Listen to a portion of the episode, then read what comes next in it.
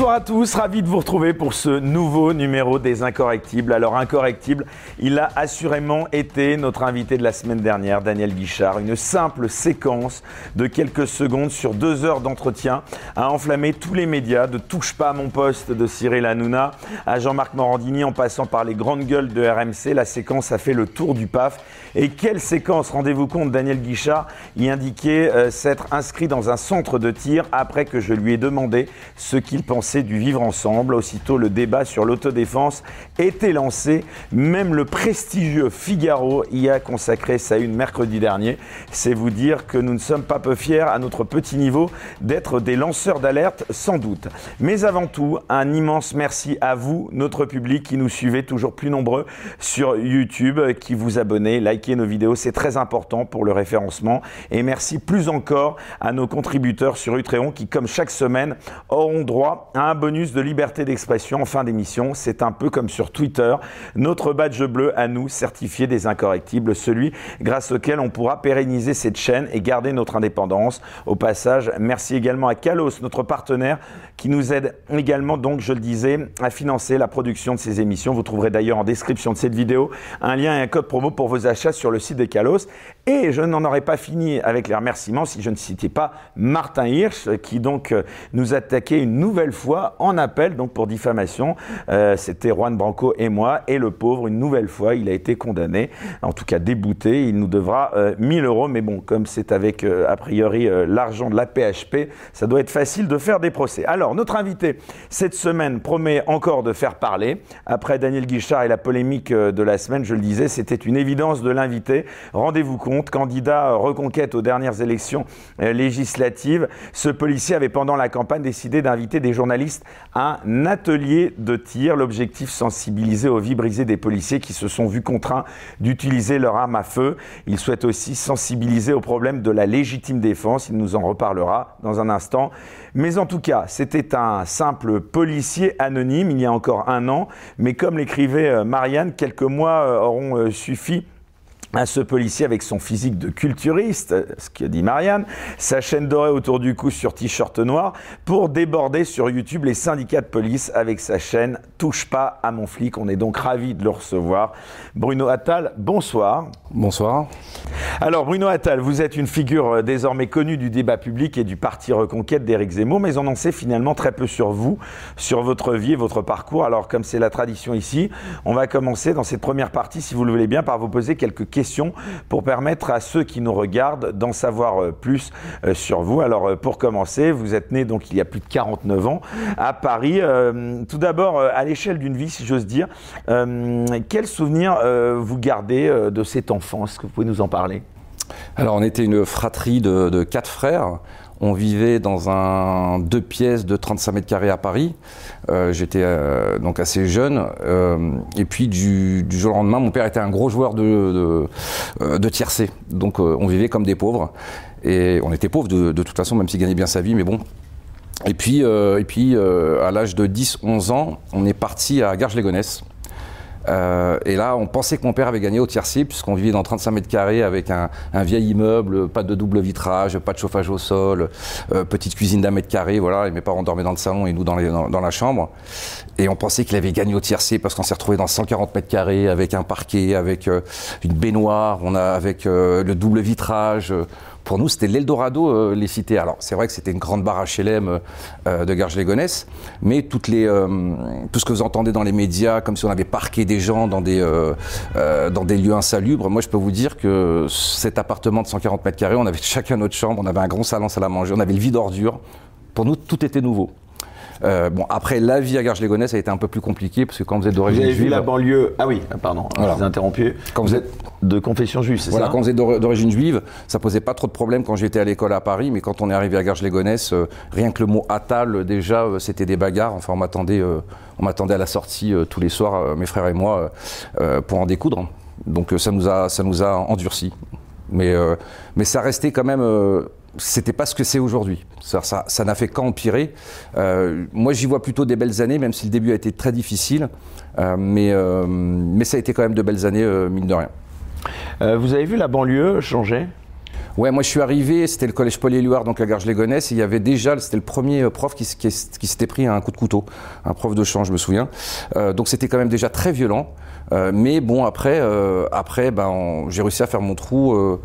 Ça s'est plutôt bien passé. Euh, bon, euh, surtout au collège. En collège, vraiment, on, était une classe. euh, moi, j'étais un peu un fanfaron, mais j'étais toujours le plus grand, le plus balèze, donc ça, ça, se passait plutôt bien. Et puis après, bon, bah, je, je, je suis parti dans une école. J'étais pas très bon en études. hein. Alors certains médisants vont dire que c'est normal, il est flic, mais voilà, j'étais pas un passionné de l'école, donc j'ai quitté l'école assez tôt. J'ai commencé à bosser assez tôt. Vous diriez que c'était mieux avant On a l'habitude d'entendre souvent ça. Oui, c'était mieux avant. Évidemment que c'était mieux avant. Euh, je, je- Aujourd'hui, d'être juif euh, dans le 93, dans le 95, euh, de toute façon, tous ces gens sont partis. Ils ils n'avaient pas le choix. Et aujourd'hui, maintenant, ce sont les, les Français de souche qui partent. Et, mais C'est intéressant ça. Quel regard vous portez justement sur l'évolution de la place des Juifs en France? Bah écoutez, il y en a beaucoup qui partent en Israël. Moi, j'ai mon petit frère qui est parti en Israël parce que, bah, ap- après l'affaire Mera, il faisait des tours de garde parce qu'on pouvait pas mettre, il pouvait pas mettre ses enfants dans, dans une école euh, publique puisqu'il se faisait traiter de sale juif euh, à chaque fois, donc il fallait les changer d'école. Et donc, il a été obligé euh, de les mettre dans une école juive. Et finalement, bon, bah, avec l'affaire Mera, euh, euh, il a eu très peur pour ses enfants. Et puis, bah, il a été obligé de partir en Israël. Et, son seul regret, c'est de ne pas être parti plus tôt, parce qu'aujourd'hui, ben, ben, il vit malgré tout en sécurité, ce qui n'est pas le cas de la communauté juive des banlieues. Alors, après, vous allez me parler du CRIF, ce sont les bourgeois, les bourgeois juifs, eux, qui habitent dans les beaux quartiers, qui ne voient rien de ça et qui, euh, voilà, qui font leur beau euh, tous les, ans avec un président de la République, mais qui ne voient pas vraiment la souffrance de- des juifs, euh, des juifs euh, bah, qui n'ont pas de sous comme nous, qui, qui, sommes pauvres et qui vivons vraiment un enfer. Moi, j'ai vécu en 2014, par exemple, euh, comment la manifestation pro-palestinienne et ils voulaient, euh, ils voulaient brûler du juif. C'était, euh, voilà, c'était, c'était la guerre. Moi, je me souviens, on nous avait appelé en disant ouais ils vont attaquer la synagogue de, de Sarcelles et s'il n'y avait pas eu les CRS devant, euh, euh, ouais on- il y aurait eu certainement des morts. C'est quoi la, la- la plus grande menace pour les Juifs de France aujourd'hui? Bah, c'est l'islamisme, c'est l'islamisme, euh, c'est une évidence, mais c'est même pas qu'en France. hein. Mais les, les- les juifs sont toujours les, les- les premiers qu'on attaque et finalement aujourd'hui, hein, euh, on a commencé par Mera avec, euh, avec euh, l'école juive ou l'hypercachère, des choses comme ça, et puis après bah, ça arrive au Bataclan, c'est-à-dire que le juif est le premier qu'on attaque en général, et puis ensuite vous avez ben, ben, le mécréant, donc l'autre, Euh, et donc ça a été le Bataclan, ça a été le Stade de France, ça a été... euh, voilà, enfin, c'est cette logique de l'islamisme. euh, bah, finalement, voilà, on, s'aperçoit que, que le juif, c'est que le début. C'est que le début. Et on le voit, on le voit maintenant, et maintenant tout le monde est menacé. c'est pour ça que chez Éric Zemmour, ils appellent ça un francocide, parce qu'aujourd'hui, c'est le français, c'est le mécréant qu'on a envie de se faire. Alors on va y revenir à Éric Zemmour dans un instant, euh, mais si vous le voulez bien, j'aimerais qu'on prenne le fil de votre vie. Euh, Bruno Attal, comme je le disais, vous êtes entré à l'âge de 25 ans euh, dans la police, d'abord comme adjoint de sécurité dont l'appellation a changé, je crois, puisqu'on parle aujourd'hui, je cite, de policier adjoint. Puis vous avez tenté et réussi le concours de gardien de la paix. Alors d'abord et peut-être avant tout, pourquoi cette vocation dans la police? Alors j'avais fait l'armée, à l'époque on faisait l'armée, c'était en 94, j'avais fait l'armée dans la police et j'avais tout de suite compris que c'était le métier que je voulais faire. Et je suis un réel passionné de ce métier et donc j'ai fait adjoint de sécurité. Alors comme j'étais pas très bon euh, à l'école, petite anecdote où euh, je savais pas faire une dissertation, je savais pas ce que c'était euh, thèse, antithèse, synthèse et, euh, et donc bah, j'ai raté deux fois le concours et un pote m'a expliqué comment ça fonctionnait, je me suis retrouvé 30e sur 15 000 candidats. Et puis, euh, et puis après, bah, c'était, c'est, c'est- c'est le plus beau métier du monde, mais vraiment. Et j'ai vécu des choses tellement extraordinaires en tant que policier. Euh, je, je l'ai dit une fois, mais moi je veux pas de la vie de John Hallyday, je veux pas la, la- la- la vie de Johnny Depp, moi je veux ma, ma vie de policier qui me manque énormément aujourd'hui parce que je suis au syndicat maintenant et donc je suis plus sur la voie publique et c'est quelque chose qui me manque parce que Vous n'êtes plus sur le terrain. Quoi. non, voilà, je suis plus sur le terrain. J'ai demandé à mon administration de pouvoir être un peu sur le terrain, elle, le- elle le veut pas. Euh, je suis pas en très bon terme avec mon administration. Et, euh, et donc voilà, donc j'aimerais que chaque citoyen puisse faire 10-15 jours dans la police et comprendre ce que c'est le métier de policier. les- Voilà, c'est les- quoi le quotidien d'un policier? Bah, le, le quotidien d'un policier, c'est de pas savoir ce qui va se passer dans la seconde. Vous voyez, par exemple, moi, une fois, j'ai été euh, chef de poste, je peux vous raconter mille histoires, mais là, il y en a pour euh, 10 heures. hein. Et puis, il y a un gars qui arrive avec une hache, et il me dit, je viens de couper le bras de mon voisin. Alors que vous étiez là, tranquille, euh, voilà, et, euh, ou alors vous allez sur un, accident de, voie publique et vous, devez euh, récupérer un gamin qui est mort. Enfin voilà, c'est, ce qui vous arrive, c'est, toujours de l'extraordinaire. Alors bien sûr, il y a le train-train quotidien, mais d'arriver sur un différent familial, vous voyez, c'est assez quand même souvent, et de, savoir que la décision que vous allez prendre, elle va influer sur la vie des gens. Et, et cette responsabilité-là, elle est lourde, et, et quand vous êtes un bon flic, quand vous estimez être un bon flic, eh ben, vous travaillez pour l'intérêt général, vous travaillez pour ces gens-là. Et c'est tout ce qu'on a perdu aujourd'hui en France. C'est pour ça que je suis rentré dans le syndicalisme et c'est pour ça que, que j'ai pris même euh, deux ans de, disponibilité. C'est que aujourd'hui notre administration n'est pas là pour faire du qualitatif, pour aider les gens ou pour euh, sanctionner les mauvais, mais elle est là pour faire du chiffre. Euh, elle veut faire juste du quantitatif. Et c'est mon réel combat, c'est ça, c'est d'arrêter de faire ces statistiques qui polluent la vie des policiers, juste pour que notre ministre puisse s'envoyer des fleurs sur le prochain, sa prochaine conférence de presse. Le métier, il a changé depuis euh, votre entrée dans la police dans les années 90 Ouais, c'est un autre monde. C'est un autre monde. Moi, j'ai connu justement en 94, je crois que c'était à l'époque de Pasqua, où euh, je raconte souvent ce genre d'histoire, mais un gamin qui faisait une connerie, qui écrivait euh, des conneries dans une, ca- une cabine téléphonique, on le prenait par l'oreille, on lui mettait un coup de pied au cul, et puis, et puis ensuite on le ramenait à ses parents quand on mettait un deuxième, et il n'y avait pas de procédure, il n'y avait pas tout ça, vous voyez. Euh, c'était ça la police de proximité. La police de proximité, c'était euh, rentrer dans un café, serrer la main du, barman, il vous offrait le café, euh, il vous donnait des informations. Le petit là-bas, je crois que la, la, la mobilette, elle est volée. C'était ça la, police de proximité. Et, on nous l'a enlevé, on, on nous l'a enlevé. Et pour nous mettre une fausse police de proximité où on nous demandait d'aller serrer la main des voyous, où on changeait toutes les statistiques. On faisait par exemple, à l'époque de Jospin, ils avaient inventé la main courante judiciaire. C'était une fausse plainte qui rentrait pas dans les statistiques. On vous pétait votre rétroviseur, vous faisiez une main courante judiciaire au lieu d'une plainte. Donc du coup, boum, 30% de plaintes en moins, vive la police de proximité. Mais, tout était faux. On nous demandait, moi je vous promets, c'est vrai qu'on me demandait de ne pas interpeller les dealers derrière à Goussainville. J'ai bossé à Goussainville, donc on savait qui dealait, c'était derrière le commissariat. Et donc on nous demandait d'aller leur demander comment, allait- comment allait le business. Ça va, ça travaille? Ouais, ouais, là c'est calme en ce moment. Il fait froid, donc on vend moins. Mais vraiment, vraiment. C'est ce qu'on nous faisait. on- et, et quand vous êtes flic, vous devez vous taire puisque tous les syndicats, euh, bah, les syndicats euh, sont à coquiner avec le pouvoir en général. Vous conseilleriez aux jeunes qui nous écoutent de s'engager dans la police? Mais oui. Oui, oui, oui, de fou, de fou, parce que même, même si c'est difficile, euh, c'est ces petits moments de vie où vous allez euh, sanctionner, interpeller un voyou, alors même s'il va être mis dehors tout de suite, il faudra passer à autre chose, et c'est l'expérience qui fait que vous passez à autre chose, mais de, de faire le bien.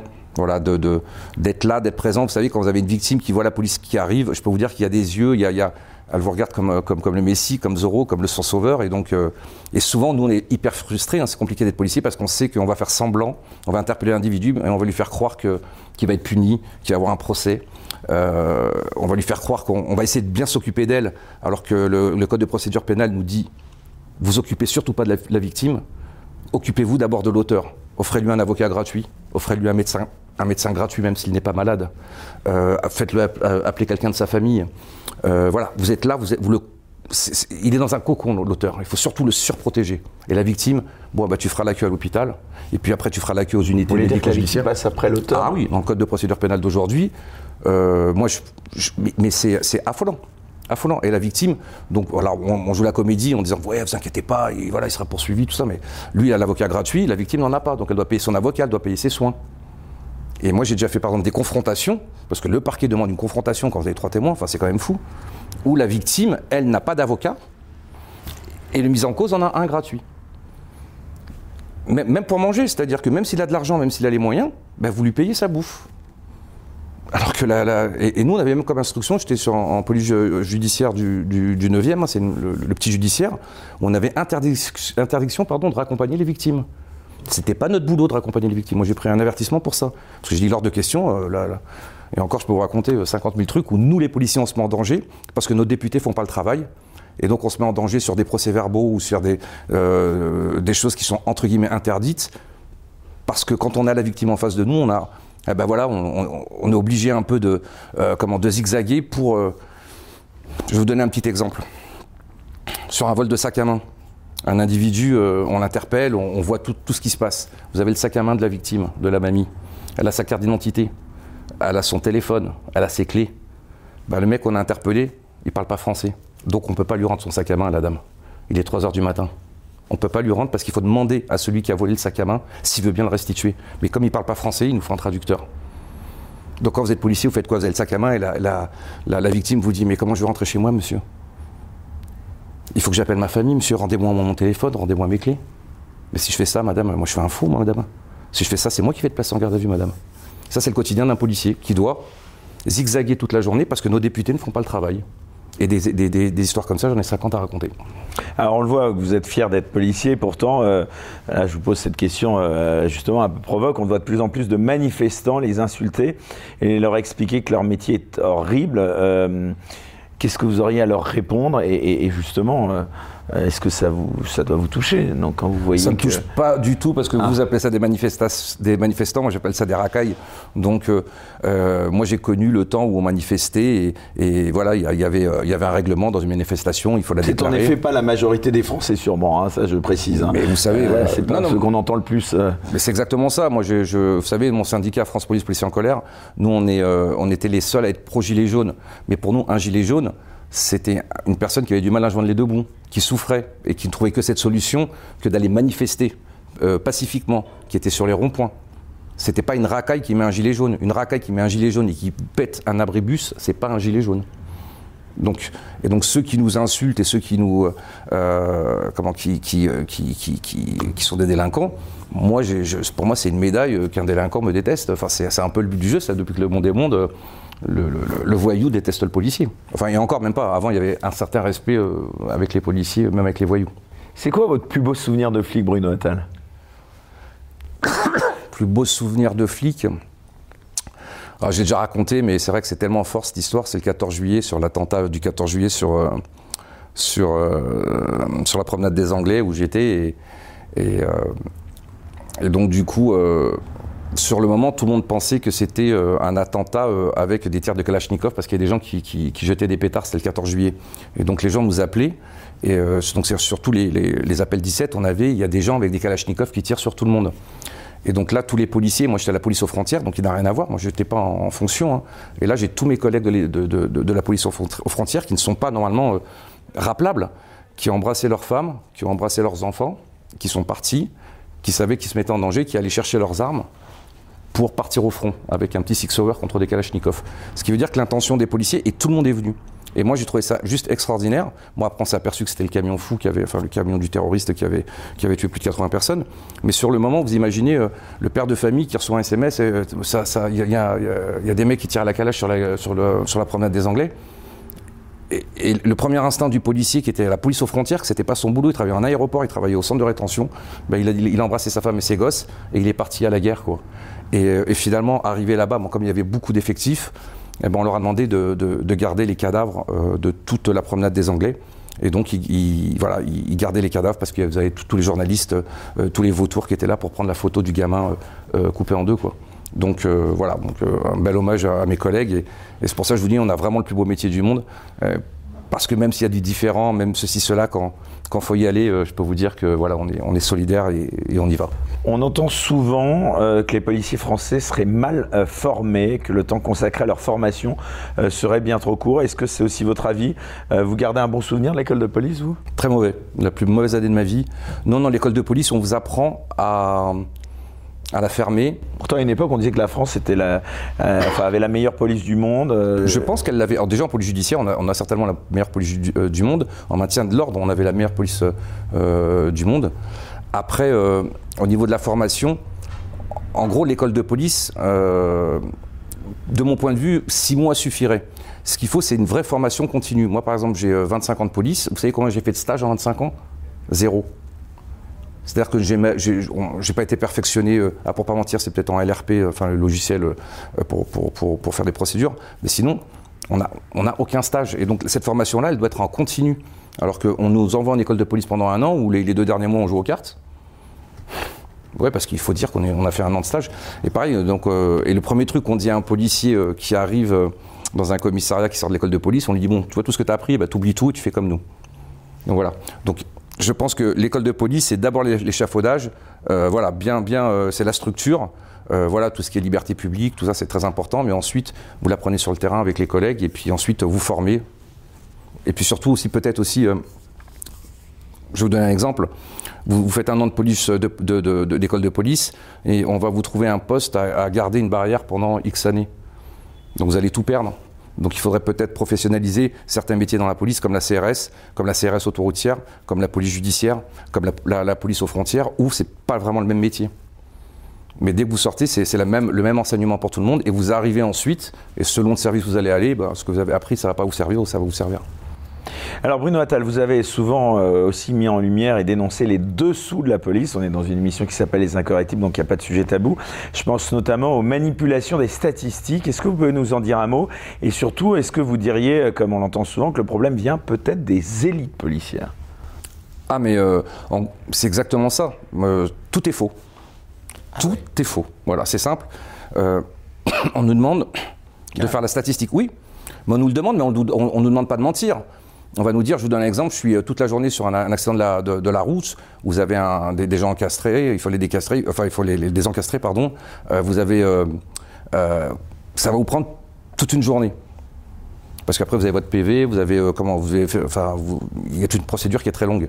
Si vous avez fait aucun PV ce jour-là, votre chef va vous dire, oui mais t'as pas, pas verbalisé aujourd'hui. Ben non, j'étais sur. Oui mais bon, pour les stats, tu dis que t'en as fait deux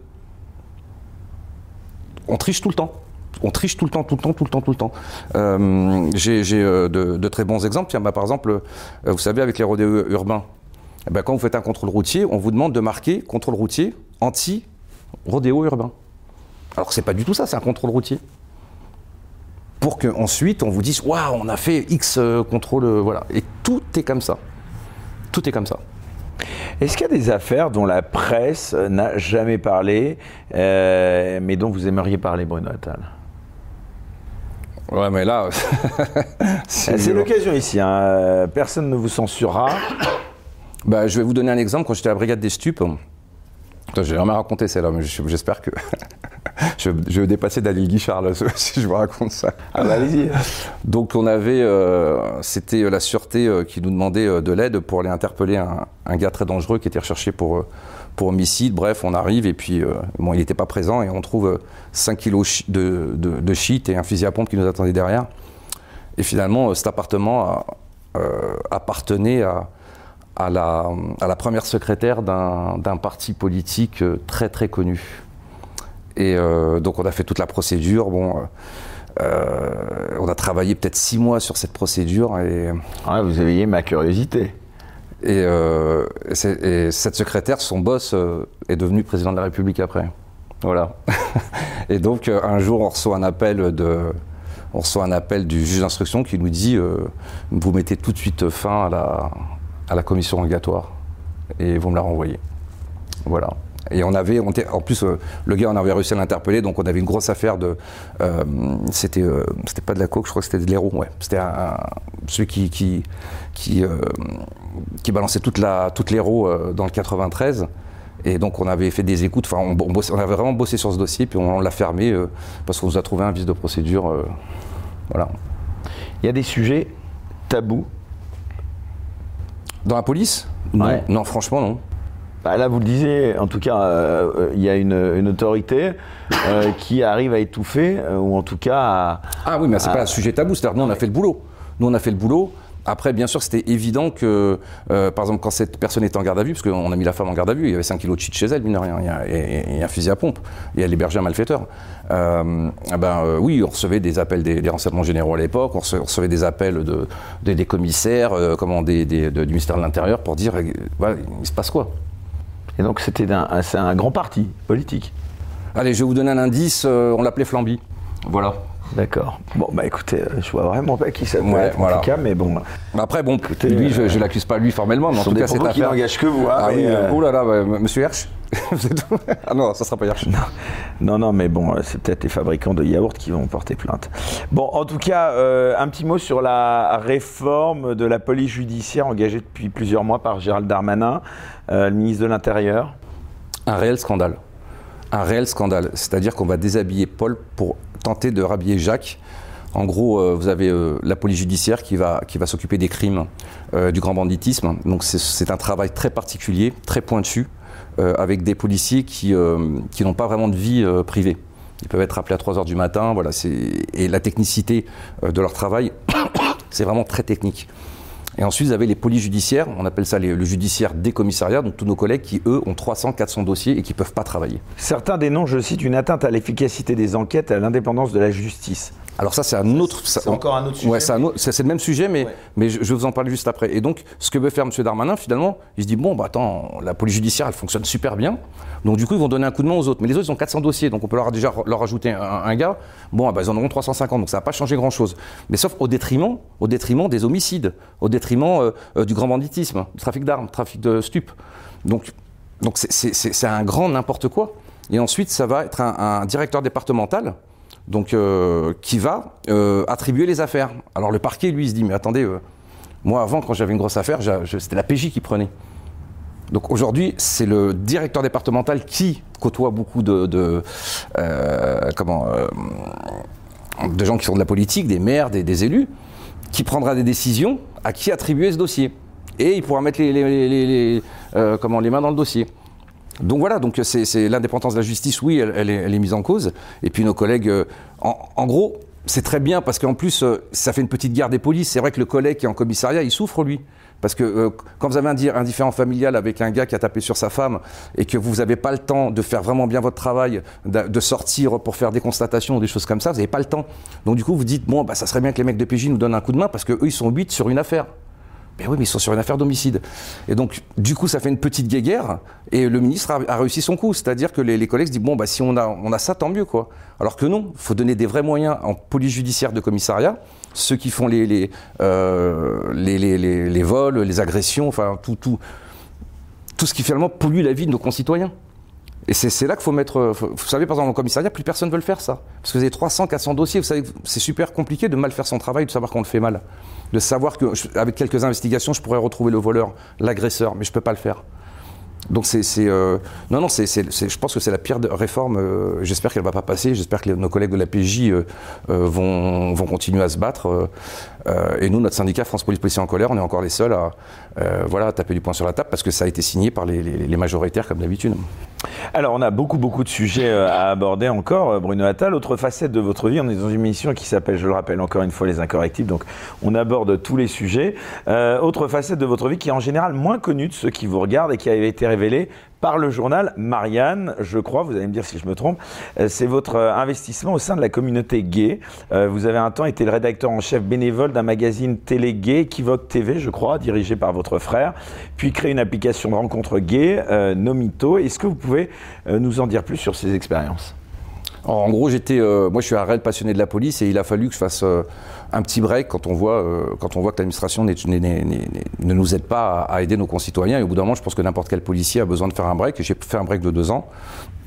Puis je pense que j'avais un, don de, voilà, de, monter euh, des boîtes. Enfin, je pense que j'ai ce truc-là. Et puis bon, j'ai eu l'opportunité de monter un magazine avec la chaîne Pink TV qui se, qui se lançait à cette époque-là. Et c'est un, un, truc qui a, super bien marché.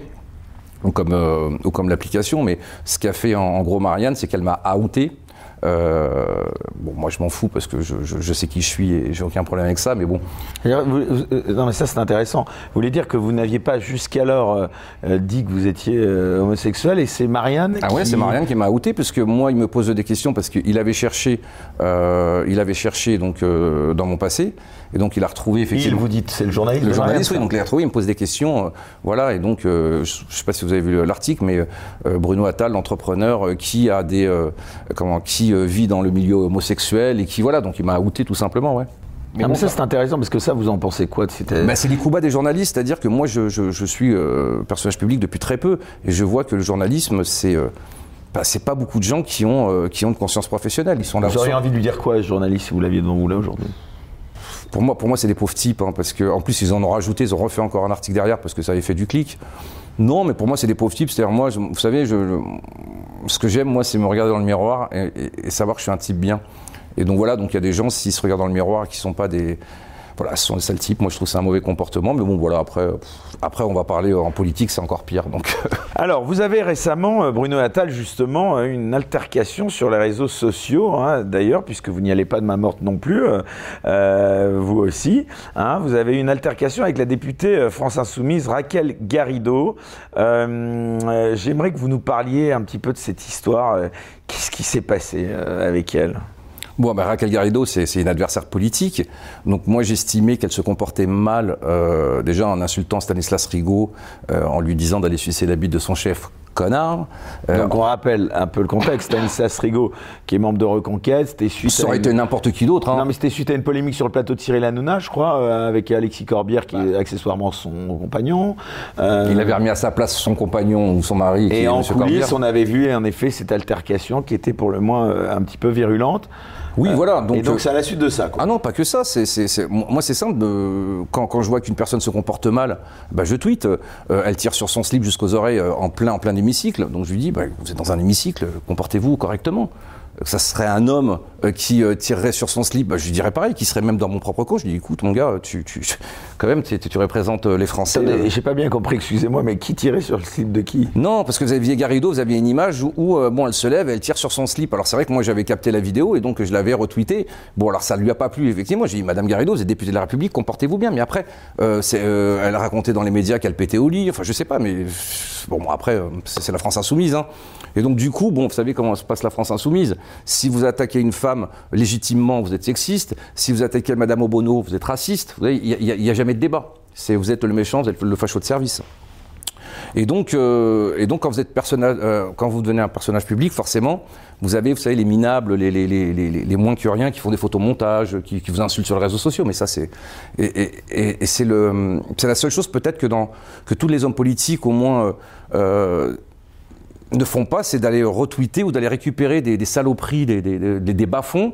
Et donc, elle avait récupéré euh, une personne qui avait fait un photomontage sur moi euh, en disant, comme j'adore la Thaïlande, comme vous êtes homosexuel et aimez la Thaïlande, forcément, vous êtes un pédophile. Voilà. Donc, et là, je tombe des nuls, j'appelle mon, avocat, je dis, mais tu te rends compte ce qu'elle a, ce fait? Elle a retweeté en posant la question, est-ce que je suis un prédateur?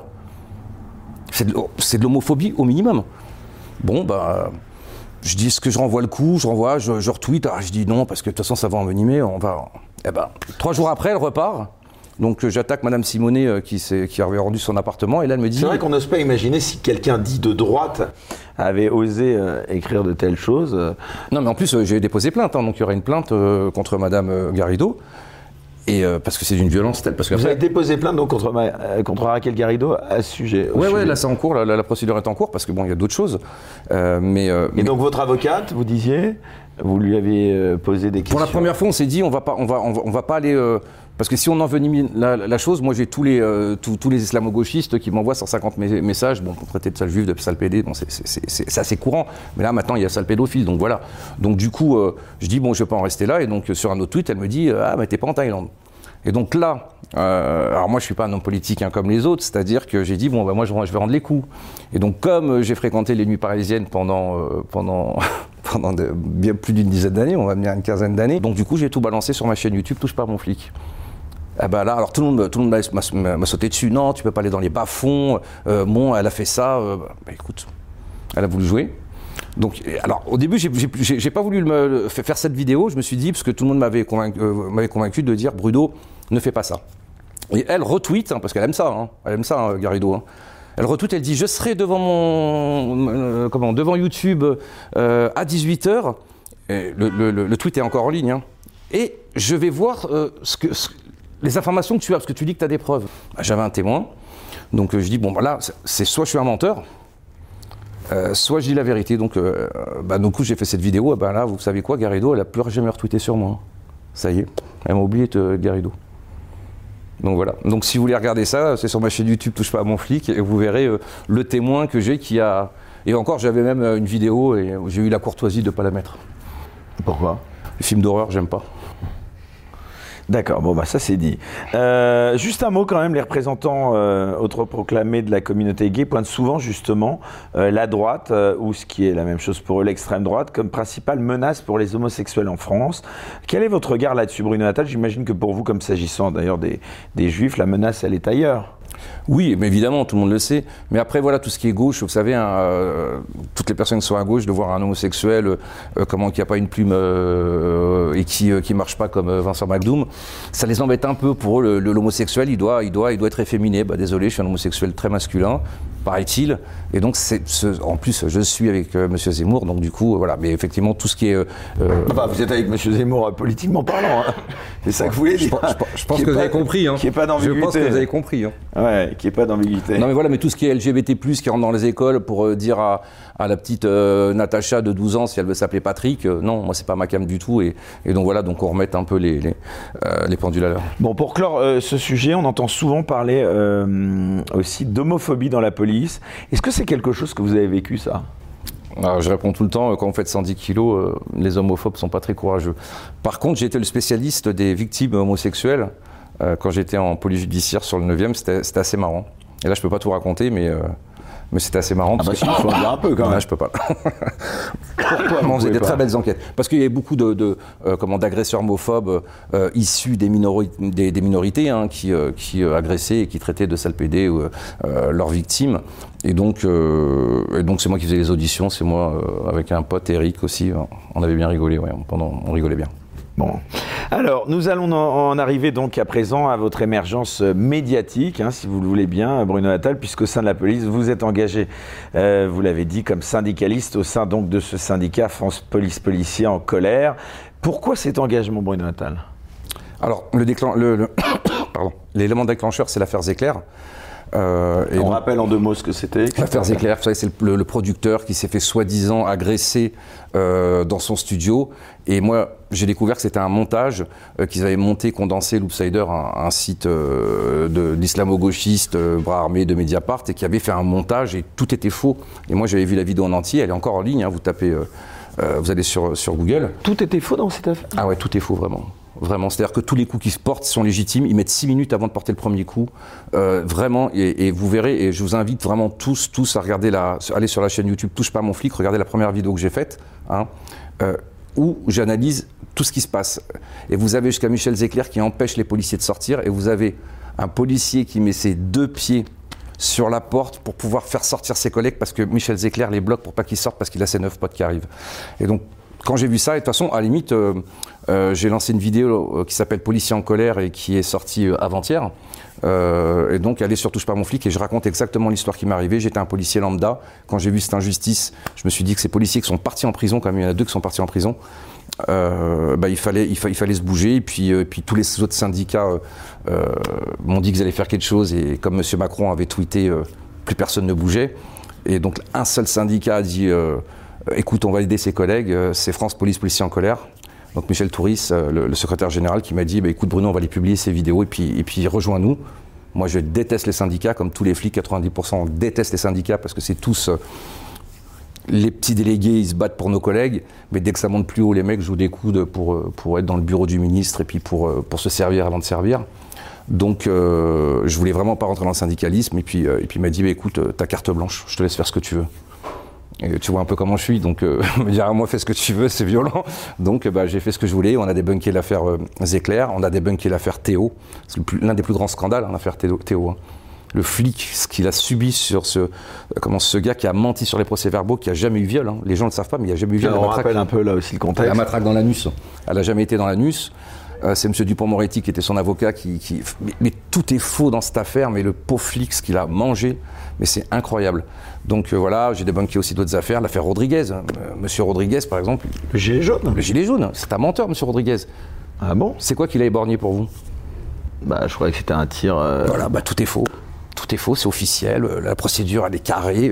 Monsieur, il a bien été éborgné. Il a été éborgné par une grenade de désencerclement qui a été mise dans les mains du policier. Cette grenade de désencerclement, euh, le jour où M. Rodriguez a été euh, éborgné par cette grenade, toutes les grenades ont été enlevées des policiers, on a changé les grenades. Parce que c'était une grenade qui n'était pas chère, où on avait mis, où, il y avait un, petit morceau de fer, il y avait une chance sur un million de, la prendre dans l'œil, il l'a prise. Et M. Rodriguez s'est mis entre les Black Blocs et les policiers. Malencontreusement, il a perdu son œil. Jusqu'à maintenant, hein, M. Rodriguez, jusqu'à maintenant, il va dans les médias, il, veut faire croire à tout le monde que c'est un tiers de LBD. Pourquoi? Parce qu'il y aurait eu une intention de l'éborgner. Et la vie du policier, monsieur Rodriguez, la vie du policier, elle est finie. Voilà, moi je le connais ce policier, sa vie, elle est finie. Parce que monsieur Rodriguez, s'il avait un semblant de. Euh, bon, je vais pas dire le terme, mais c'est l'administration qui devrait attaquer. Parce que ce policier, il a jeté cette grenade de désencerclement, ils étaient attaqués par des black blocs. Et ce policier euh, avait une grenade qui n'était certainement pas la meilleure. Euh, c'est-à-dire au niveau technique, elle ne devait pas être là, cette, grenade. Voilà. Et eh ben, Monsieur Rodriguez, il devrait plutôt être euh, aux côtés de ce petit flic qui a jeté une grenade dans sa carrière, qui l'a jetée légitimement, de façon professionnelle, Et M. Rodriguez, vous le voyez dans tous les médias, c'est un LBD. Il le sait, hein, la procédure, elle est, elle est carrée. C'est-à-dire que vous avez euh, euh, comment, des, des- médecins euh, qui vous disent ce n'est pas un tiers de LBD, c'est officiel. Voilà, c'est officiel. Donc voilà, il faut, il faut se battre. Aujourd'hui, on est dans, dans- dans- le monde de la com, et donc M. Rodriguez veut faire passer ce policier pour un tireur de LBD. Alors, on va revenir, si vous le voulez bien, donc à, ce rôle de syndicaliste. Déjà, quand on est syndicaliste, est-ce qu'on ne perd pas un peu de vue le terrain quand même? Tout à fait. Moi, ça fait un an maintenant que j'y suis. Et bien sûr, euh, deux, ans, deux ans, pardon. Ah oui, mais par exemple, moi, je propose qu'on puisse être délégué syndical que 5 ans. Parce que quand vous êtes délégué syndical, vous pouvez avoir votre grade tout de suite. À chaque fois que vous voyez un délégué syndical à la télé, il est major de police. Il a le grade le plus haut. Parce qu'on a une voie royale. Moi, au syndicat, si je veux, je pourrais être aujourd'hui brigadier chef et l'année prochaine major. Mais j'ai refusé les grades parce que quand, je suis rentré en syndicat, j'ai dit je ne vais, pas- faire ce que, je critique aux autres. Donc du coup, je suis encore gardien de la paix, je n'ai aucun grade, alors que je pourrais être brigadier depuis deux ans, brigadier chef l'année prochaine avec la nouvelle réforme, et major certainement dans trois ans, dans, euh, dans deux ans. Donc voilà, donc ce sont des gens qui se servent les syndicats, les syndicats de police et tous les syndicats. Vous connaissez une infirmière qui est content des syndicats? Vous connaissez le mec qui à Orange qui est, content de son syndicat? Ce sont des gens alors les petits syndicalistes qui essaient de se battre pour, le petit, oui, mais dès que vous montez en haut de la pyramide, ce sont que des... C'est comme les politiques, ils sont là pour se servir. Ils, ils prennent des postes au Conseil économique et social à 4000 balles par mois en plus. C'est que des magouilles. Voilà, ils sont là, voiture de fonction. Moi, on m'a proposé au tout début, euh, quand j'ai sorti l'affaire Zéclair, euh, voiture de fonction, euh, 10 000 euros pour, la, pour, pour les restos, euh, euh, passer mes grades euh, hyper rapidement. euh. Voilà, c'est que, c'est que ça. Donc, euh, Mais là, vous parlez des autres syndicats, ouais, hein, ouais, c'est c'est ça ouais. Bon, alors moi, j'aimerais revenir un peu à ce syndicat dont vous faites partie. Est-ce que vous pouvez nous en dire plus sur ce syndicat? Quelle est sa représentativité? Euh, Donc, qu'est-ce qu'il représente exactement en termes de, nombre euh, Son positionnement? J'ai lu dans les pages de journaux qui vous sont peu favorables que ce syndicat serait, je cite, ultra-droitier, ultra-minoritaire. Qu'est-ce qu'il en est vraiment, Bruno Attal? En gros, on met un, pistolet sur la tempe de mes collègues. Les collègues qui veulent nous rejoindre dans ce syndicat, s'ils prennent notre carte chez nous, on va leur dire Ah, t'es là-bas. Eh ben, écoute, euh, ton avancement, tu peux t'asseoir dessus. Puis ta mutation, tu peux t'asseoir dessus. Donc mes les collègues policiers ont, une, vraie pression. Tous les, tous euh, les sondages nous disent que les policiers votent à 60-70%, voire même 80%, soit pour Marine Le Pen, soit pour Eric Zemmour, soit pour M. Dupont-Aignan. Comment se fait-il que ça ne se retrouve pas, qui sont plutôt mes idées, comment se fait-il que ça ne se retrouve pas dans leur vote euh, syndical? Personne ne se pose cette question. Parce que c'est des magouilles et compagnie. Vous voyez, par exemple, là, on est en pleine période euh, euh, électorale du syndicat. Donc, on m'envoie des photos. euh, les, syndicats offrent des pizzas à mes collègues, ce qui est complètement interdit. Ils offrent, l'autre syndicat majoritaire offre des porte-cartes. Alors, pour voter, ils prennent la lettre, ils, ils viennent voir le policier, ils lui disent Tiens, c'est la lettre pour que tu votes. Vous savez, il y a des codes. Et donc, il lui dit Tu veux pas que je t'aide Parce que c'est compliqué. Et il vote pour lui. Tout ça, on l'a dénoncé. Les, les, les Quoi, on les prend pour des demeurés ou quoi? Non, mais il lui met la pression, le délégué. Il lui dit écoute, euh, je vais voter pour toi, parce que si je vote pas pour toi, mon gars, ça voudrait dire que tu vas voter pour quelqu'un d'autre. Et le, le- le jeune flic, il se dit attends, moi, je j'ai pas vu, je vois pas ma femme et mes gosses. euh, euh, je, je- comment, euh, ils habitent à Perpignan, moi, je suis à Paris, et puis dans trois ans, j'ai la possibilité de descendre, enfin vivre avec ma famille. Je vais pas me mettre le syndicat à dos. Donc je dis rien, et puis je prends, et je prends. Voilà. Et c'est comme ça, c'est magouille, magouille, magouille. Et tous les collègues qui me voient, là, ils sont en train de jubiler, les collègues. Tous les flics qui me voient, là, ils font, ils font Putain, balance, vas-y, balance, balance. Ouais, mais les collègues maintenant. C'est-à-dire, prenez votre téléphone et allez, voter pour nous, et vous allez voir, euh, vous allez voir ce qui va changer. Par exemple, publiez ces chiffres. Les, les syndicats, c'est euh, des millions d'euros de subventions, des millions d'euros. Ils ont l'obligation de publier leurs comptes. C'est une obligation. Ils le font pas. Le ministère de l'Intérieur dit rien. En parlant de ministère de l'Intérieur, on dit souvent euh, que ce sont les syndicats qui tiennent justement ce ministère. Euh, c'est vrai ou c'est un fantasme euh, Non, c'est une collusion. Ils sont, ils sont copains. Ils sont copains. Bon, alors c'est les élections, ils vont sur le plateau télé en disant ah, il est méchant Darmanin, il est méchant Darmanin. Enfin, euh, Alliance a appelé à voter euh, Macron en 2017. Il est très content que M. Darmanin continue. hein. Ils, ont fait, ils ont carrément fait un, un communiqué de presse en, disant qu'ils étaient très contents que M. Darmanin soit reconduit. Ils l'ont invité à sa fusion, c'est-à-dire que c'est très politique. hein. Et puis le SGP, lui, il est plutôt à, gauche. Il travaille avec la France Insoumise, mais discrètement. Linda Kebab, par exemple, voulait être, euh, qui, est- l'une des, représentantes du SGP, elle voulait être députée de la France Insoumise. Elle voulait arrêter les bacs. Voilà. Et donc, euh, mais par contre, là, à la, télé, à la télé, euh, Ah, il est méchant Mélenchon, il est méchant Mélenchon.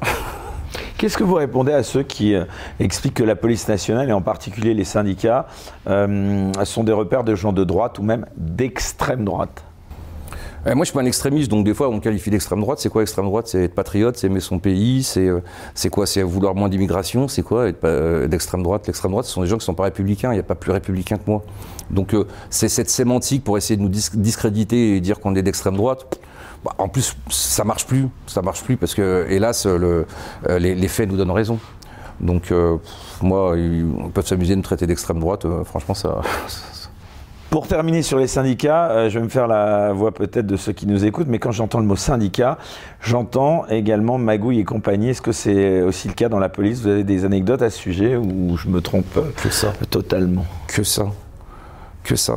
Parce que les, les, euh, les, mecs qui sont mutés avant tout le monde, les mecs qui ont des grades avant tout le monde, c'est, euh, et, le ministère laisse faire, puisque, un, les majoritaires comme Alliance ou SGP resteront tout le temps majoritaires puisque c'est eux qui tiennent. Quand tu es flic, euh, tu as besoin de monter en grade, pourquoi Bon, d'abord pour la responsabilité, c'est humain, mais aussi pour avoir une meilleure paye et pour pouvoir euh, emmener tes gosses à la fac.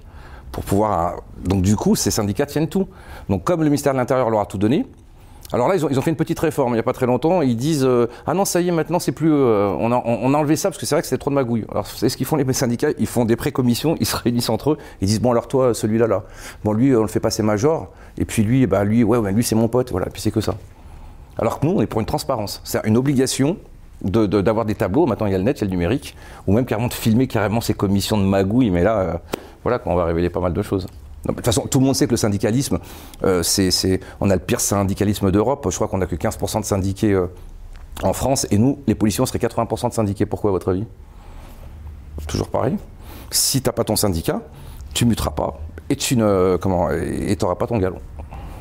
Alors, Bruno Attal, c'est avec cet engagement justement syndical que vous avez pris la lumière médiatiquement il y a un peu plus euh, d'un an avec des prises de position fortes en faveur de la police et des policiers, mais également grâce à votre chaîne YouTube Touche pas à mon flic, hein, que vous avez déjà cité.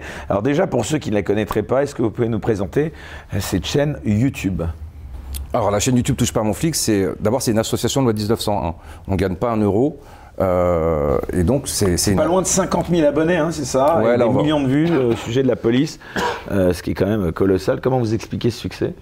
Mais parce que je dis des trucs vrais et les flics s'y reconnaissent et les gens découvrent pas mal de choses. Alors on débunk des affaires et puis surtout on envoie du lourd. On dit tout ce qui se passe vraiment derrière.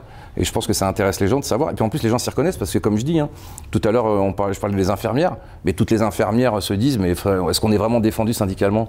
Euh, Le mec qui travaille chez Orange, vraiment il est défendu syndicalement?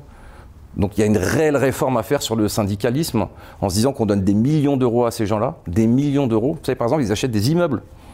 Les, parcs immobiliers, ils appartiennent aux syndicats. Enfin, c'est quand même fou. Donc voilà, et, nous, on a des policiers qui dorment dans leur bagnole. Donc voilà, donc ça, serait la réforme à faire, c'est le syndicalisme qui publie leurs comptes, qu'on regarde ce qu'ils font de notre pognon, parce que c'est le nôtre. Hein. On paie des impôts et ensuite c'est redistribué. Mais donc il, faut, oui, le, c'est, un. Sur, la chaîne Tous pas mon flic, on balance tout. Là, euh, l'affaire Zéclair, on a balancé. L'affaire Rodriguez, que je vous ai dit, je l'explique, hein, encore une fois, tout ce que j'avance, on m'attaque pas en diffamation. Hein. Les seuls qui m'attaquent là, justement, c'est M. Mélenchon et Mme, euh, Garrido.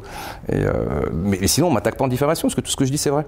Ils, ne peuvent pas. Euh, sur l'affaire Zéclair, je l'ai prouvé. Sur l'affaire Rodriguez, je l'ai prouvé. Sur l'affaire Moussa, je l'ai prouvé. Sur l'affaire. donc la, chaîne, voilà. Et puis en plus, on fait.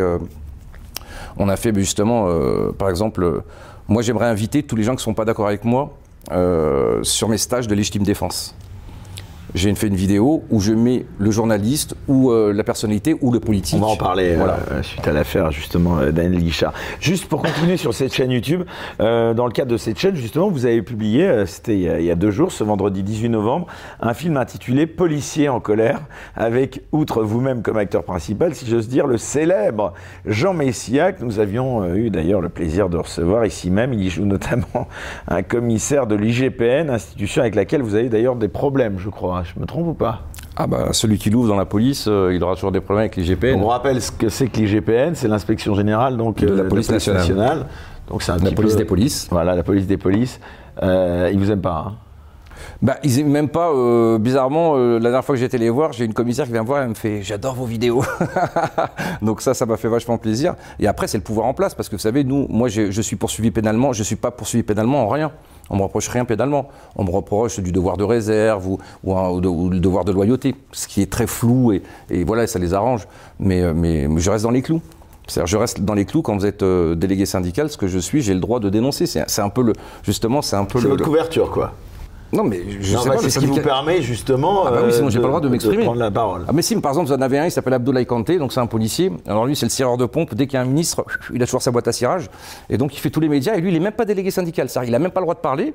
Mais comme il retweet que M. Macron, il remercie M. Castaner, il remercie M. Darmanin, alors on le laisse. Alors lui, c'est open bar. C'est open bar. Il n'est pas délégué syndical, le gars. Bon, il est chez Alliance, hein. mais bon, il n'est pas délégué syndical. Bon, après, il aimerait bien avoir un petit poste, à mon avis. Il retweet les ministres, il fait des photos avec les ministres et tout, voilà. Alors, ce film-là, hein, ce film, donc Policier en colère avec euh, euh, Jean Messia, racontez-nous un peu la genèse de ce projet. Bah, en gros, c'est toutes les questions à se tutoyer, peut-être euh, alors, je, je sais pas, un coup je te tutoie, un coup je te vois. allez-y, allez-y, bah, ce, ce film, c'est la genèse. Non, non, en, en, gros, c'est toutes les questions que tu me poses depuis tout à l'heure. C'est-à-dire comment je suis arrivé de flic à, à, être assis sur ce, sur ce canapé. Et donc, je voulais le montrer et sur, voir tout ce que je subis, tout ce que je dénonce et toutes les attaques que j'ai, en gros, tout ce que je raconte là. Mais je voulais le faire sous forme, de fiction pour pas que l'administration puisse m'attaquer. Parce que tu as le droit de faire des fictions quand tu es policier, c'est le seul métier à limite que tu as le droit de faire euh, avec l'enseignement. Donc du coup, je suis un acteur. Et donc je peux tout dénoncer, mais j'ai mis euh, au début, euh, bien sûr, que ceci est une fiction inspirée de faits de, de, réels. Voilà. Donc, donc voilà, donc, et c'est vrai que moi bon, C'est quoi le message que vous souhaitez faire passer euh, donc, avec ce film?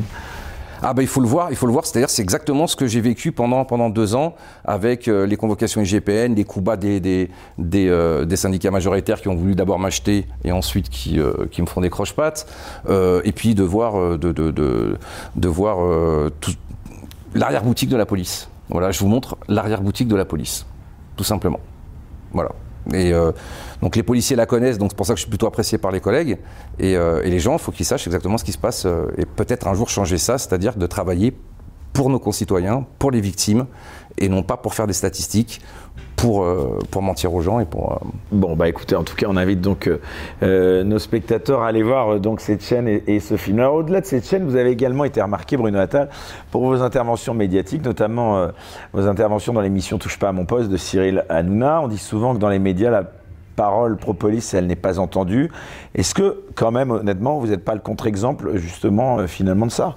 Parce qu'elle est maintenant, je suis blacklisté chez TPMP. Donc, ah, euh. J'allais vous demander justement ce que vous pensiez de, de, Cyril Hanouna et de la polémique qu'il touche actuellement à propos de l'influence présumée de Vincent Bolloré, son ami qui est aussi actionnaire principal du groupe Canal. Alors d'abord, pourquoi Vous êtes blacklisté Oui, ouais, je suis blacklisté. Euh, c'est officiel, hein, euh, puisque, puisque il me trouve des, des il m'appelle, il m'appelle pour, pour faire venir d'autres personnes. Mais je dis, moi je peux y aller, parce que je suis pas fan de l'émission, mais je pense que je peux défendre vraiment mes convictions et surtout essayer de, de, de de toucher le public euh, euh, de Touche pas à mon poste parce qu'il y a beaucoup de gamins de citer des gens comme ça, et j'ai envie de leur dire, les gamins, n'écoutez pas là, les, les, les, les, chroniqueurs qui gagnent 1000 euros par jour et qui, qui, se disent qu'ils sont dans le camp du bien. Voilà, ils sont là pour faire du pognon, comme Cyril Hanouna, il est là pour faire du pognon. Il a le droit, hein, tant mieux, il fait vivre des gens, mais voilà, c'est pas des gens qui sont bienveillants, ce sont pas des gens qui travaillent pour l'intérêt général. Moi, je travaille pour l'intérêt général. Vous diriez que Cyril Hanouna n'est pas quelqu'un de bienveillant? Ah non, pas du tout. D'abord, il n'a pas de parole. Il m'a donné trois fois sa parole qu'il viendrait tourner avec moi habillé en policier. Pour moi, l'image était très forte. Cyril Hanouna habillé en policier, venir avec moi et lui montrer la difficulté du métier, la difficulté d'interpeller un individu sans le blesser et sans se blesser. Donc je, voulais ça. Et il m'a dit Ah, je te jure, il n'y a pas de problème, machin, mais je le ferai, machin. De toute façon, il y a encore les émissions. Et puis, euh, plus rien, donc il n'a pas de parole. Donc c'est peut-être pour ça aussi. Puis je il, a, il, a, été nominé aux Antiflics d'or. Et puis euh, j'ai fait que ça, les Antiflics d'or? Ouais, j'ai fait une cérémonie des Antiflics, les gens qui sont mal comportés avec les policiers.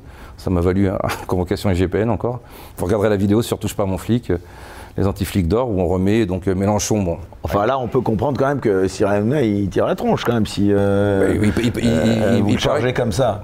Ah oui, mais bon, s'il veut aller dans son émission pour lui cirer les pompes, c'est sûr que c'est pas moi, faut pas m'inviter, c'est sûr. Maintenant, j'ai des griefs contre Cyril Hanouna, qui, euh, qui, qui, a pas de parole, mais euh, après, euh, moi, j'ai vraiment rien contre lui. C'est-à-dire qu'encore une fois, c'est un chef d'entreprise, il fait vivre des gens, il veut du buzz, les gens en redemandent, parce qu'il cartonne, voilà, je suis, je suis, content pour lui. Mais moi, ce que je veux dire, c'est que c'est pas quelqu'un qui travaille pour l'intérêt général. Vous voyez? Pensez quoi de cette polémique qui a eu lieu avec Lou Boyard?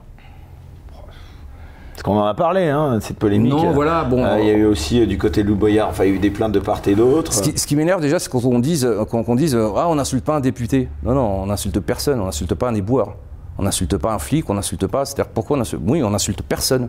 Donc, que, que Hanouna se soit emporté euh, et il l'a regretté, hein, ça. Ouais, mais il le fait souvent. Il insulte aussi Anne Hidalgo, pourtant qui est vraiment euh, un opposant politique. Mais voilà, on n'insulte pas les gens. Donc voilà, donc il a regretté, tant mieux. Après, euh, l'autre, l'autre voilà quoi, il, prend le pognon de Bolloré et puis après, après il vient le critiquer. Donc faut, faut être droit dans ses bottes, quoi. voilà, c'est, c'est... Bah, après c'est la France insoumise. Hein. C'est la France insoumise. C'est que euh, Garrido n'a pas retweeté pendant 3-4 jours parce que, bah voilà, quand même, on sait jamais, hein, ça paye bien les Bolloré. Hein. Donc, euh, voilà. Donc voilà, donc euh, non, non, moi là-dessus, je donne plutôt raison à, Cyril Hanouna. Mais après, voilà, il capable d'inviter ce, ce, ce, vendeur de cam quand même, parce que là, il faut le dire quand même. monsieur, comment, Boyard, le député, quand il était chez Hanouna, il dit, et on ne retrouve pas la vidéo, on retrouve juste le début de la vidéo qui dit oui, j'ai vendu de la drogue. Et sauf que. Qu'il n'avait pas le choix. Oui, qu'il n'avait pas le choix. Mais sauf que ce qu'on oublie de dire, c'est que tout le monde pense qu'il vendait du cannabis. Comme si, parce que finalement, il faut, il faut que ça soit moins grave. Mais moi, je pense pas qu'il vendait du cannabis, parce que le cannabis, c'est quand même pas ce genre de mec qui en vendent. C'est pas ces petits euh, têtes de bourgeois qui en vendent. Et donc, et à un moment, Hanouna lui dit, mais tu vendais quoi? Et là, il dit, ah, mais je peux pas le dire parce qu'il y a la police qui regarde. Il faut essayer de retrouver cette vidéo. Ce qui veut dire que Boyard ne vendait pas du cannabis, à mon avis. Il vendait des choses bien, beaucoup, bien plus graves. Moi, j'irais plutôt sur des extasies ou des drogues, euh, des drogues de synthèse. Donc peut-être que M. Boyard, il a certainement brisé des vies, parce qu'en vendant de la drogue, on, brise des vies, même du cannabis d'ailleurs. Mais peut-être qu'il a même du sang sur les mains, hein, M. Boyard. Ah, c'est très grave hein, comme accusation que vous portez là. Bah, c'est lui qui dit qu'il vend de la drogue. Et c'est lui qui dit je ne peux pas vous dire quel produit parce qu'il y a la police qui regarde la télé. C'est lui qui le dit. Donc ça se trouve, moi je ne comprends pas, nous on a écrit au proc, hein. il doit avoir une ouverture d'information, il doit avoir, euh, M. Boyard doit être convoqué par un procureur de la République, lui dire, monsieur, qu'est-ce que... Et en plus il dit, je connaissais un mec, il avait du gros. Je connais un mec, il avait du gros. C'est quoi du gros? Bah, C'est vrai qu'il avait de la quantité. Donc voilà, donc euh, ce, député doit être, doit, doit, être au moins, il doit avoir une enquête qui nous dise ce qu'il a vendu. Ah, vous voulez dire que suite à ces propos, euh, en effet, euh, il devrait euh, bah, le, procureur dire se saisir. de qui parlait et faire en sorte qu'on retrouve de, bah, déjà de savoir qui a du gros. Parce que peut-être que, peut que ce mec qui a du gros, il en a encore, et peut-être qu'il fait beaucoup de mal à nos, à, nos gamins, ou peut-être pas même des gens plus vieux. Donc ouais, ça serait bien de retrouver celui qui a du gros. Ça serait bien de trouver peut-être les victimes de M. Boyard. Il y a peut-être peut eu des overdoses, allez savoir. On ne sait pas ce qu'il a vendu. Et il dit, quand il lui dit, euh, Hanouna lui dit, oh, toi tu vends des granolas. Et ensuite, la vidéo que j'arrive pas à retrouver, il dit je ne peux pas dire quel produit je vendais, parce qu'il y a la police. Donc voilà, donc on a un député de la République qui non seulement est un dealer, donc là on peut pas, il ne peut pas m'attaquer, hein, c'est lui qui l'a dit. Enfin été, parce que là c'était euh, dans une vie passée, hein, ce qu'il laisse dire. Euh, entendre, c'est quand il y a une période de sa vie, il avait, il le disait, euh, pas le choix. Pourquoi il est revenu dessus Enfin je sais pas. enfin, il disait pas le choix, ça veut pas du tout dire que. Moi je dis qu'on n'a pas le choix si tous les gens qui n'ont plus enfin pas beaucoup d'argent se mettent à dealer. et en effet, ça c'est ah, bah, et en plus, une en plus, excuse qui est quand même incroyable, parce qu'on ne sait pas aujourd'hui. Enfin ça veut dire quoi de pas avoir le choix. Bah, quand vous avez un dealer euh, en audition, c'est ce qu'il vous répond, il vous répond tout le temps. Si c'est pas moi qui vends, ça sera un autre. Voilà, c'est tout le temps la réponse qu'on a du dealer. Donc, euh, donc voilà, donc moi j'invite un, un, procureur à se saisir, à regarder, à demander la vidéo et de regarder. De vous avez écrit vous-même Oui, on a écrit, ouais, on n'a pas eu de réponse, ouais. Et vous n'avez pas eu de réponse Ouais. Ouais, parce que. Parce Comment que, vous expliquez ça? Moi, je travaillais à la brigade des stupes et on était spécialisés dans les overdoses mortelles. Moi, des gamins, j'en ai ramassé. Des, des macabées, des gamins qui étaient morts, j'en ai ramassé. Et on regardait la famille, on la regardait dans, les yeux, on leur dit on va retrouver celui qui a vendu cette merde à votre gamin. On va le retrouver. Et on les a toujours retrouvés. Donc voilà, parce qu'on avait, une police de moyens. Donc je ne sais pas ce que M. Boyard a vendu, qu'il s'explique, mais en tout cas, dans l'émission, il lui pose la question Tu as vendu des granolas?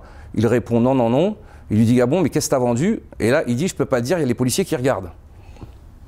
Donc après, c'est à lui, c'est à lui voilà. C'est vrai que ça, titille un petit peu la curiosité. Euh, qu'est-ce que vous répondez à ce Bruno Attal qui vous considère plus aujourd'hui comme un showman que comme un policier? Euh, vous-même, vous définissez comment, objectivement Je toujours été comme ça, même quand j'étais flic. C'est un tempérament. Les deux sont conciliables Ouais, moi je me souviens, des fois, je. Grande gueule et policier, c'est ça que vous voudriez dire J'ai jamais pris de grade, et puis, euh, puis, puis euh, mes, mes, supérieurs hiérarchiques disaient de toute façon, il est. parce que je faisais le boulot, donc du coup, ils pouvaient rien me faire. mais euh, comme il disait, on ne peut pas le maîtriser, enfin, il est, je ne sais plus exactement le terme. Incontrôlable. Incontrôlable. Non, pas incontrôlable. On n'a aucun, aucune, oui. on n'a aucune pression sur lui, parce que euh, je ne mute pas et je ne demande pas de grade. Qu'est-ce qu'ils vont me faire? Ah, Ils me refusent mes congés, des trucs comme ça, mais bon, ça c'est... Petite euh, aussi. Juste raconter une anecdote pour, voir vraiment le personnage. Des fois, même quand j'étais en tenue, je faisais croire aux gens que j'arrêtais que c'était une caméra cachée. Donc on rigolait avec les gens, enfin voilà, on c'était, euh, non moi j'adorais, donc oui, si je suis showman, euh, pourquoi pas, mais j'étais showman aussi en tenue et, on rigolait bien avec les gens et puis... puis euh. En parlant de, rigoler et de caméra cachée, je crois que vous aviez d'ailleurs lancé une émission parodique de Touche pas à mon poste, Cyril Hanouna, intitulée Touche pas à mon pognon, qui a été censurée à l'initiative du groupe Canal. C'était une info ça ou une intox? Est-ce que vous pouvez nous en dire plus? Qu'est-ce qui s'était passé On est en procédure là, j'ai demandé... en gros j'ai fait une émission qui s'appelle Touche pas à mon pognon, pourquoi? Euh, parce que je pense que cette émission touche pas à mon poste, euh, euh, a, fait beaucoup de mal aux policiers en faisant venir des pseudo-victimes, en général de la racaille, hein, des gens qui sont très connus des services de police, et comment déblatérer et jeter leur fiel sur les policiers. Et sauf que j'avais beau expliquer à M. Hanouna que on ne peut pas avoir la contradiction, puisque nous, on a un devoir de réserve et on respecte en plus les commissions engagatoires, ce qui s'appelle le secret de l'instruction. Donc on a un gars, donc il y a eu Zéclair, il y a eu euh, Théo, il y a eu une autre racaille, euh, voilà, que, que, les racailles. Et, donc, du coup, et je pense qu'ils étaient, ils étaient, euh, ils étaient sincères. On a de l'empathie pour le mec qui dit oui, le policier m'a attrapé, il m'a violé, il m'a fait ceci. On a de l'empathie. Et donc, du coup, tout le, TPMP a participé à ce police bashing alors, ce que j'ai fait, moi, tout simplement, c'est que bah, j'ai travaillé sur toutes les affaires de. Ça m'a pris un an, cette vidéo. C'est pour ça que j'ai un peu là. Et donc, j'ai retrouvé donc l'affaire Zéclair, j'ai débunké. L'affaire euh, Théo, j'ai débunké. Il y a une affaire où il, y a un gars qui tweet des propos antisémites, racistes. Euh, il fait pas le boulot à nous là. Il prend le premier qui arrive, il le met devant, face à la télé et il dit vas-y, crache sur la police. Et donc moi j'ai six affaires, donc ça s'appelle Touche pas mon pognon, elle a été censurée. Six affaires où je prouve où je donne les preuves que les six sont mentis. Que les six sont mentis. Et euh, donc. Euh, Mais où est le rapport avec me le touche pas à mon pognon là bah Parce qu'il fait ça pour le pognon. Enfin, quel intérêt d'aller inviter. Euh, vous vous rendez compte que Cyril Hanouna a fait venir sur l'affaire Chouvia le père et la fille de Chouvia et il leur a mis la mort. nous un peu ce que c'est que cette affaire. L'affaire Chouvia, c'est un policier qui a interpellé Monsieur Chouvia qui est en scooter et dans l'interpellation, euh, comment M. Chouvia est mort. Donc euh, voilà, euh, c'est très compliqué à faire une interpellation. Le policier s'est pas levé le matin pour tuer une personne, forcément. Il s'est étranglé apparemment avec, la, avec, avec son casque. Donc voilà, il y a une procédure en cours. Le, policier est, anéanti. mais d'après les vidéos, il a utilisé les gestes réglementaires. Et ce que je dis tout le temps, une interpellation, c'est dangereux. Vous mettez en danger quand vous voulez, vous ne vous laissez pas interpeller. Donc M. Chouvia s'est mis en danger. Il ne méritait, il méritait pas la mort, évidemment. Mais encore une fois, il s'est mis en danger. Le policier a fait les gestes réglementaires. Vous faites du judo, vous faites de la boxe, vous verrez, il y a aussi des morts. Donc voilà, c'est la, part infime du risque qui, peut arriver. Et M. Hanouna a pris la vidéo du Chouvia qui est en train de mourir. Il est en train de mourir, Chouvia. Donc là, c'est la vidéo parce qu'il filmait en même temps. Et il demande à sa fille, à son père, de, commenter la mort de leur père. Mais c'est-à-dire, ça existe ça? Ah, il voulait, des larmes, hein. il voulait des larmes. Et donc on voit la, gamine qui regarde son père en train de mourir en direct. Mais, c'est ça cette télé qu'on veut? Donc du coup, moi, j'ai voilà, c'est l'une des affaires, encore une fois, euh, que je balance en disant non, non. Euh. Alors dans, la vidéo, vous parlez de la censure justement de votre émission parodique, vous expliquez qu'il s'agit d'une atteinte à la liberté d'expression. Alors chose sur l'occasion parce que c'est vraiment euh, notre sujet ici dans les incorrectibles, la liberté d'expression, un sujet qui nous inquiète d'ailleurs le plus sur cette chaîne. D'abord, l'émission de Cyril Hanouna, là je vais me faire un peu son avocat quand même euh, un instant, est-ce qu'elle n'est pas quand même, euh, comme il le dit, le dernier refuge de la liberté d'expression sur les médias du mainstream? Parce qu'il invite quand même aussi tout le monde, on peut quand même lui reconnaître ça. Il invite, quand j'y vais, moi j'y allais, il invite tout le monde. Quand j'y vais, il y avait combien de personnes contre moi? J'ai 8 personnes contre moi quand j'y vais. Quand Michel Zéclair, il y va, il a 8 sireurs de pompe. Est-ce que vous trouvez ça équilibré? Dans, le, dans les chroniqueurs de Cyril Hanouna, vous avez combien de gens qui sont plutôt, euh, qui pensent comme moi, c'est-à-dire comme 42%, euh, on va dire, euh, des Français, parce que Marine Le Pen a fait 42%, moi je suis dans le, camp des patriotes. Bah, il invite beaucoup de représentants du camp des patriotes. Seul contre les autres. Seul contre les autres. avec donc 8 fois moins de temps de parole, parce que vous avez 8 adversaires. Donc c'est pas vraiment équilibré. Et puis il le fait, il le fait quoi Pour l'intérêt général, vous pensez? Vous pensez vraiment qu'il le fait pour la liberté d'expression? Vraiment? Moi, je pense qu'il le fait parce que ça buzz et que ça fait du téléspectateur. Mais je ne pense pas qu'il le fait pour, pour la liberté d'expression. Bah, à mon avis, euh, s'il le fait, bah, tant mieux, oui, tant mieux. Non, mais bien sûr qu'elle a, du positif, cette émission aussi. Mais euh, je ne pense pas, euh, pense pas que, que Cyril Hanouna, il est capable de tout. Il est capable de tout pour buzzer. Bon, bah écoutez, vous avez en tout cas euh, à vous entendre habiller Cyril Hanouna pour l'hiver. Hein, euh, on verra, il va sans doute sûrement réagir. Enfin, ça ne m'étonnerait pas en tout cas. Euh, une question traditionnelle. Mais dans je- cette juste de couper, mais qui, qui le disent. euh, moi, je vais retrouver les vidéos s'il veut, où il me dit Oui, oui, t'inquiète pas, je vais venir avec toi en. Et moi, je disais C'était très fort, pourquoi? Parce que Cyril Hanouna, c'est la passerelle entre les policiers et les gamins qui, qui, euh, qui détestent la police. Et donc, il pouvait avoir une passerelle avec Cyril Hanouna. Et moi, c'est pour ça que je voulais le faire. Tous mes collègues m'ont dit Mais qu'est-ce que tu vas là-bas? Qu'est-ce que tu veux? Je dis Mais.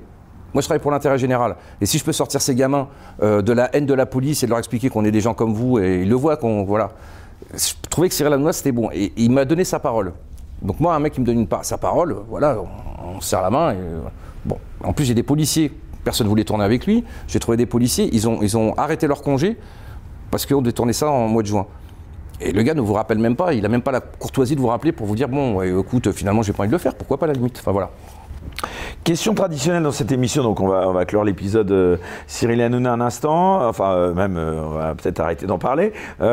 Question traditionnelle dans cette émission, quel regard vous portez sur l'état de la liberté d'expression en général, Bruno Attal, en France? Est-ce qu'on peut encore tout dire? Parce que finalement, vous êtes la preuve, malgré tout, en dépit de tout ce qu'on dénonce, que vous pouvez dire pas mal de choses quand même. Ouais, mais on en perd tous les jours. On en perd tous les jours. On en perd quoi? Ben, on parle du vaccin. Non, alors sur cette plateforme, on va éviter, hein, Voilà. parce qu'on va éviter de se faire euh, Voilà. euh, striker. Moi, mais... je m'en fous. hein. Moi, je suis, euh, je suis vacciné, tout ça, voilà. Ouais, Mais non, que non, mais ça, c'est on va, que- oh là là, on va surtout pas euh, Voilà. sur cette partie en tout cas. Dans la deuxième partie, éventuellement, on pourra se lâcher, mais en tout cas, c'est pas là-dessus que je, je vous ai, euh, je vous ai pas invité pour nous parler de ça, mais euh, on, on pourrait mais voilà, en parler. Je vous a parlez pas- de la liberté d'expression. Non, ce que je veux dire, c'est que comment vous expliquez la liberté d'expression, elle soit, euh, en tout cas, beaucoup le dénoncent, euh, aussi faible dans un pays dit des droits de l'homme?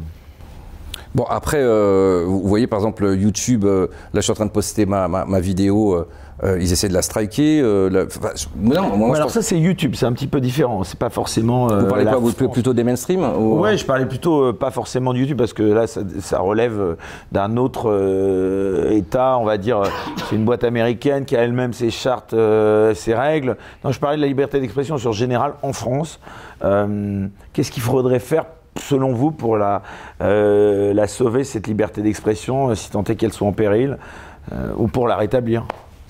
Moi, du, peu que je connais des journalistes et, que j'ai côtoyé, euh, je pense qu'un journaliste, il doit d'abord dire si c'est un journaliste militant ou pas.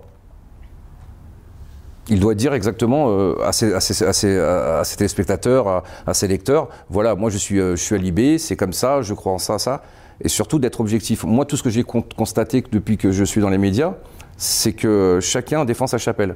Chacun. Bah, euh, C'est un peu votre cas aussi, puisqu'on va en non, parler non. de votre engagement politique. oui, bien sûr, mais moi, moi, mais- je suis sincère, je triche pas. Ouais. C'est-à-dire que quand vous êtes un, un- un journaliste du Parisien, un journaliste du Parisien, donc on- normalement on se dit le Parisien, c'est quand même, euh, voilà, il- c'est- ni à droite ni à gauche, et voilà. Mais en réalité, le truc, le mec fait, fait un, un papier sur moi. euh, le ministère de l'Intérieur, c'est un scandale, un scandale, hein, lui donne mon dossier personnel. Et il le dit dans l'article. Place Beauvau me donne les informations euh, sur Bruno Attal. Et il sort, il sort, il fait un article comme ça sur moi, euh, à charge. Moi, je pense qu'il y a un réel problème de journalistes. Les journalistes, par exemple, quotidiens, ils doivent dire voilà, nous, on est de gauche, on est bobo gauche, de gauche, et puis voilà. Euh, alors que Valeurs Actuelles ou CNews, par exemple, voilà, on sait, on sait où ils sont. Et si vous voulez un média de droite, vous regardez les médias de droite. Vous voulez un média de gauche, vous regardez les médias de gauche. Mais finalement, c'est ceux qui sont au milieu qui, qui trichent. TPMP, par exemple, pour en revenir, c'est plutôt un média de gauche. Voilà, bah, vous avez vu comment il tire les pompes à Mélenchon, euh, Hanouna Enfin, bon, Bah, pas vraiment en ce moment quand même là. On peut- Enfin, euh, oui, si. enfin, elle a fait LFI, on peut pas dire Ah que. si, si, il a encore tiré les pompes en disant oui, euh, s'il ne tweete pas euh, Jean-Luc, c'est parce qu'il pense que j'ai raison. si, si, si, si, si. Alors, venons-en, si vous voulez bien, pour finir sur cette partie euh, sur euh, YouTube, en tout cas, euh, si vous voulez bien, justement, à votre parcours donc politique avec le point d'orgue, hein, qui est votre engagement aux côtés d'Éric Zemmour et de son parti Reconquête hein, pendant la présidentielle, la dernière. Alors, la première question que j'ai envie de vous poser, elle est simple. Pourquoi est-ce que vous avez choisi, Bruno Attal, d'entrer dans l'arène politique et de perdre une certaine forme de neutralité que peut laisser présumer malgré tout le syndicalisme? Pardon, ça s'appelle des convictions. Je pense que quand vous rencontrez. il faut peut-être choisir. Hein. Euh, vous démissionnez et puis euh, vous faites de la je politique. Suis je, ne suis pas salarié de, Reconquête. Je suis pas. Euh, et pourquoi on me demanderait à moi de, démissionner Pourquoi on ne demanderait pas aux autres de démissionner Et puis, et puis, et puis c'est des convictions. Eric Zemmour, vous le connaissiez avant 2022 Non, je le connaissais pas. Qu'est-ce qui vous a plu chez lui? Non, moi je l'ai rencontré euh, à Marseille et, euh, et, ça a été. Euh, D'abord, j'adorais ses positions. Je, trouve que c'est un, monsieur très courageux. Et ensuite, on regardait nous dans notre syndicat ce qu'on proposait, par exemple sur la légitime défense. Ça ressemblait énormément à ce qu'il proposait. Et puis, et puis, et puis, moi, je suis un grand déçu de Nicolas Sarkozy. Moi, j'étais un fan de Sarko et je me suis dit le seul qui mettra en route son programme, qui le fera, dont j'ai confiance, c'est lui. Et donc, euh, et donc voilà. Et ça Pourquoi Éric Zemmour et pas Marine Le Pen Vous en parliez tout à l'heure, par exemple? Ah, mais moi, je suis un grand fan de Marine Le Pen. C'est pour ça que tout le monde. moi, j'adore Marine Le Pen parce que j'ai toujours voté pour elle. Et euh, je trouve que c'est une femme courageuse. Euh, après, ça s'est joué sur le, la personnalité d'Éric Zemmour, sur aussi son programme sécuritaire. Euh, et moi, je vous regarderai tous mes tweets. Jamais j'ai critiqué Marine Le Pen et je la critiquerai jamais parce que d'abord, elle a une vie je sais pas, mais euh, je pense qu'avec le temps, on verra quand même que c'est une dame, qui a vécu des choses un peu, spéciales. Elle a vécu un attentat, elle, tient un parti depuis longtemps. Alors on peut critiquer hein, sa politique ou sa façon de faire, mais, euh, moi je pense que c'est une, bonne personne. Voilà. Donc euh, moi je suis, je suis à Reconquête avec Eric Zemmour, il n'y a aucun problème et, je me battrai parce que je crois vraiment en, en M. Zemmour mais je n'irai pas critiquer des patriotes comme, comme le RN ou comme M. Dupont-Aignan. Comment vous expliquez l'échec d'Éric Zemmour en 2022 à la présidence Concours, concours de circonstances. Hein. Moi, je pense que bah, justement, quand on parlait de neutralité des, médias, c'est le vote. législative également, puisque vous avez euh, vous aussi. Euh, c'est une répercussion. Euh, moi, moi j'y allais pas pour gagner, hein. mais c'est une répercussion. il y a eu le vote utile. là, je, je, buvais un verre avec une dame fan d'Éric de, Zemmour qui m'interpelle et qui me dit ah vous êtes, euh, je voudrais rencontrer Eric Zemmour, je l'adore, je l'adore. Et finalement, dans la conversation, elle me dit qu'elle a voté pour Marine Le Pen. Donc il y a eu un vote utile. Tout le monde a eu peur de voir euh, Mélenchon au second tour. Et donc, euh, moi, je pense qu'on a une base électorale minimum de, de 12-15 et qu'il y a eu un vote utile. Et ensuite, eh ben, quand Marine Le Pen s'est retrouvée au second tour, je pense que les gens voilà, ont voulu aussi sur les législatives faire un vote utile. Et ce voilà, c'est ce qui nous est arrivé. Je pense que c'est un concours de circonstances. Mais voilà, moi en tout cas, je suis. Euh, j'ai parlé avec Eric Zemmour il y, a, trois jours, et c'est vraiment une belle personne. Voilà. Et je connais pas Marine Le Pen, je, pense aussi que c'est une belle. Mais, mais Eric Zemmour, vous savez, moi, moi je voulais arrêter euh, pendant un moment parce que c'est vrai que c'est fatigant tout, tout, tout, tout ce qu'on vous fait quand vous êtes devenu personnage public. Et lui, euh, il a quand même quitté un super poste, il était journaliste, est écrivain, et, voilà, il donne tout pour la France. Et, donc, c'est pas facile. Franchement, c'est pas facile. Et moi, franchement, je suis admis. En gros, on peut pas lui enlever qu'il le fait pour l'intérêt général. Parce qu'il était très bien, il était beaucoup mieux là où il était. Et ça, euh, qui, peut le contester? On peut ne pas être d'accord avec ses idées, mais qui peut contester que Éric Zemmour euh, fait ça pour l'intérêt général et pour la France? Bon, bah écoutez, en tout cas, ce sera le mot de la fin pour cette partie, euh, du moins, euh, sur YouTube. Euh, merci Bruno Natal. On va remercier donc, tous ceux qui nous ont regardés jusqu'à maintenant. Alors, vous le savez, c'est très simple. On va poursuivre cette émission dans un instant sur une autre plateforme. Pour cela, rien de plus simple. On va vous demander de, de switcher de plateforme. Pour cela, eh bien, juste cliquer sur le lien qui s'affiche sous cette vidéo. On va poursuivre cet entretien sans aucune censure. Alors, cette fois, vraiment, on va pouvoir parler totalement euh, de tous les sujets euh, euh, dont vous voulez parler. Merci encore une fois à notre partenaire Kalos. On se retrouve donc pour ceux qui évidemment nous abandonnent à présent la semaine prochaine pour une nouvelle émission Les Incorrectibles. Et comme je ne cesse de le répéter, surtout restez incorrectibles. À dimanche prochain pour ceux qui nous quittent et à tout de suite pour les autres. Pour voir la suite de l'émission sans aucune censure, merci de vous abonner à la chaîne Les Incorrectibles Plus sur Utréon depuis le lien en description sous cette vidéo.